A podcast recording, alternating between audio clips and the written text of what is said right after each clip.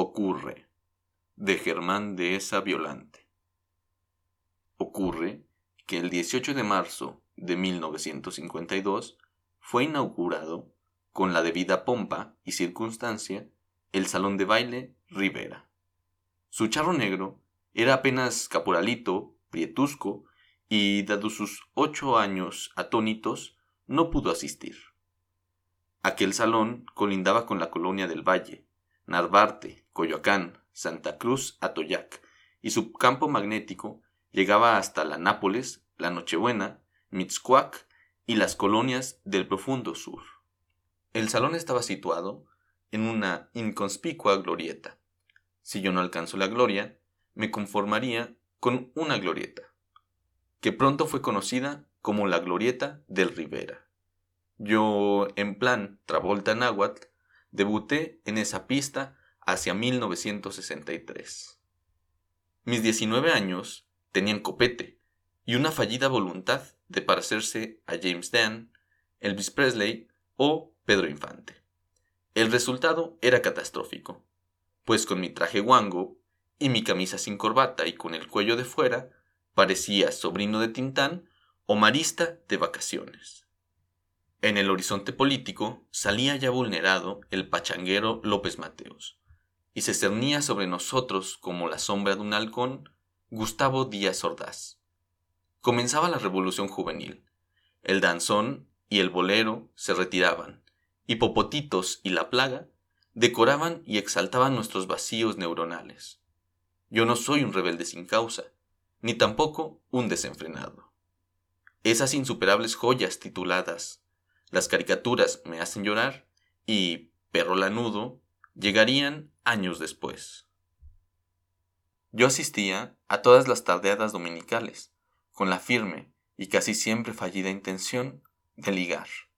Con la mano en el corazón, lo confieso, solo ligué una vez, pero ligué durísimo, tanto que ese amor solo morirá conmigo. Los durables hermanos Carrión ejecutaban Creo estar soñando. Yo bailaba con una bella chica de vestido azul, ojos de corza y peinado de doble gatito. Y me resignaba al rigor del freno de mano que las chicas aplican al colocar su enérgico brazo sobre nuestro hombro izquierdo con la aviesa finalidad de impedirnos cualquier acercamiento pecaminoso. De pronto algo pasó. El freno cedió y, a la altura de si te miro bien, no me puedo contener yo más. Mi mejilla conoció la caricia de una cabellera, el fresco melocotón de una mejilla de mujer y la infinita sabiduría de las comisuras. Quédeme y olvídeme. Todavía hoy, miren cómo me pongo. A partir de esa tarde en el Rivera, me volví, como dice Ibn Hassam, apacentador de estrellas, y mis días y mis noches se consumían en pasear por la calle donde ella vivía, en escribir poemas con alto contenido de glucosa, en oír el disco de los hermanos Carrión, en sufrir como Werther del altiplano, en comer exclusivamente arroz con chícharos, en leer a Neruda y, muy eventualmente, en estudiar cálculo integral.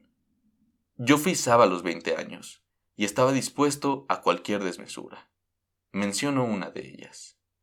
Ella diariamente acudía a misa a las siete de la mañana.